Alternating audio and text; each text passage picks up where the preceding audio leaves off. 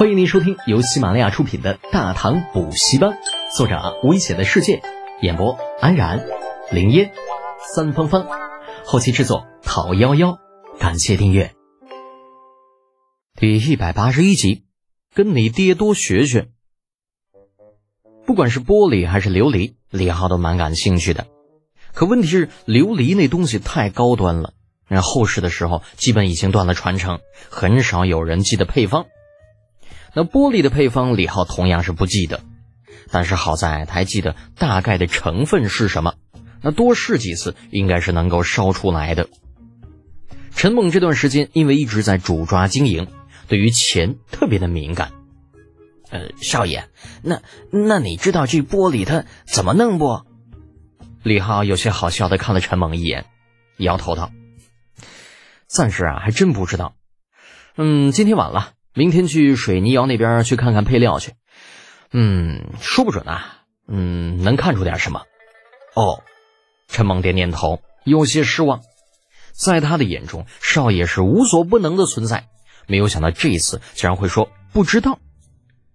李浩盘算着烧制玻璃的事情，回去的路上他也没有心思与铁柱瞎扯，信马由缰的走着。正常来说，这普通的玻璃的主要成分。应该就是二氧化硅，啊，说白了就是石英石。因为熔点高的关系，想要将其融化，必须要加入助溶剂，也就是纯碱。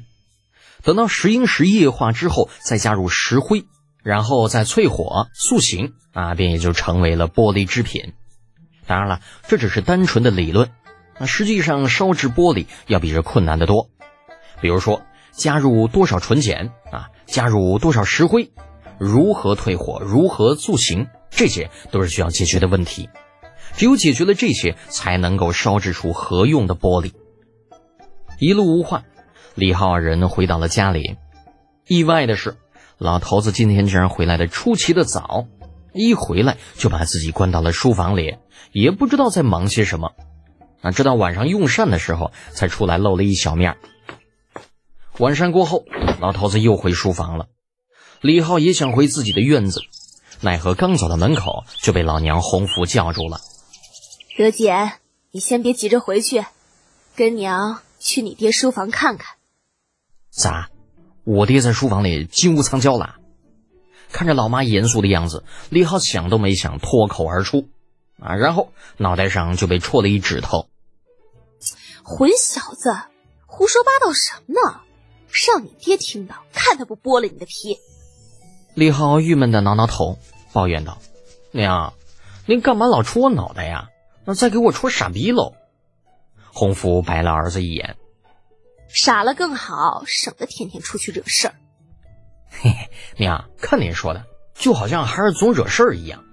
李浩讪讪一笑，那知道自家老娘只要一数落自己，那就跟吃了炫迈似的，根本就停不下来。校霸，忙岔开话题：“哎，对了。”您去我爹书房干啥呀？我看他老人家挺忙的，要不咱就别去打扰他了吧？你懂什么？洪福瞪起眼睛，抬手又想戳儿子脑袋，那结果被李浩低头躲过，顿了顿才道：“娘让你过去，是想让你跟你爹多学点东西，这叫子承父业，总好过你一天到晚的瞎折腾。”啊，跟我爹学东西？李浩露出了一副为难的表情：“娘，我爹会的那些东西，那我基本上都会；他不会的，我也会。您让我跟他学什么呀？”洪福一听，忍不住又开始数落儿子：“你这个臭小子，真是越来越过分了！你爹走过的桥比你走过的路都多，还能不如你？别以为外面那些人，呃，说你怎么怎么厉害，你就真厉害了。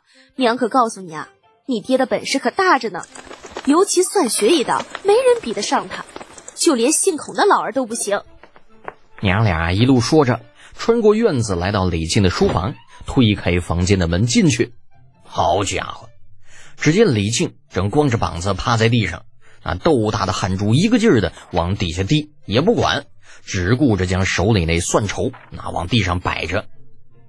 李浩看得于心不忍，忍不住抱怨道：“我的个亲爹哟！”您这是干嘛呢？那热成这样，咋就不知道开空调呢？嗯，家里没有多少病了，能省就省点敞开的用，只怕再有小半个月就用光了。李靖头也不抬的说着，余光瞥见李浩所站的位置，又呵斥了一句：“哎，你小心点啊，别踩了我的蒜筹。”哦，李浩这才注意到脚下正踩着两根蒜筹，啊，把这个脚移开之后，满不在乎的说道：“爹，您不用担心冰不够用的问题，有我在，您敞开了用就行，孩儿保证能够供上家里的用度。”李靖没有搭理李浩，继续忙着自己的事情。倒是洪福在旁边说道：“臭小子，娘和你爹都知道你有钱，可有钱也分怎么使。”花钱买乘凉的事情，娘和你爹可干不出来。李浩的表情有些抽搐，舔舔嘴唇：“娘，我啥时候说花钱去买冰了？”洪福没好气的说道：“不买怎么弄啊？总不能拉下脸去别人家借吧？”李浩张了张嘴，半晌没说出一句话。那不是不想说，而是不想挨揍。洪福见他一副欲言又止的样子，哼了一声。怎么？莫非你还有什么话说？李浩被逼无奈，勉为其难的说道：“娘，不是我说啊，您跟我爹那有空最好多读点书。”啊！李靖越听越不是味道，狠狠的把手里的蒜筹一丢：“放屁！你小子有脸说多读点书？那家里这么多书，你读了几本啊？天天就知道在外边野跑，老夫那脸都被你给丢尽了。”啊，这这。你这话怎么说呢？这是，那我我我咋就让你老丢脸了？李浩眨巴着眼睛，决定用事实说话，叫过了站在房间门口望着天数星星的管家老陈。老陈，前几天我买的硝石呢？老陈不知道李浩要干嘛，连忙答道：“呃呃，少爷，呃，都放在后边仓房呢。你马上安排人弄几袋子到厨房，另外准备一只铜盆。”将里面装满水，再把那盆放进水缸里边，等全部都准备好了，再把那硝石倒进水缸里，就这样去弄吧。呃，李庆见儿子不搭理自己，怒从心头起，大声的呵斥道：“臭小子，你又要搞什么？没啥，变个戏法而已。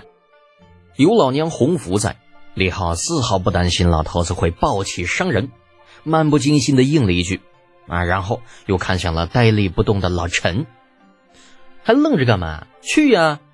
啊！哦！老陈知道自己拗不过李浩，那忙不迭的答应了一声，一路小跑的就去了后面。本集播讲完毕，安然感谢您的支持。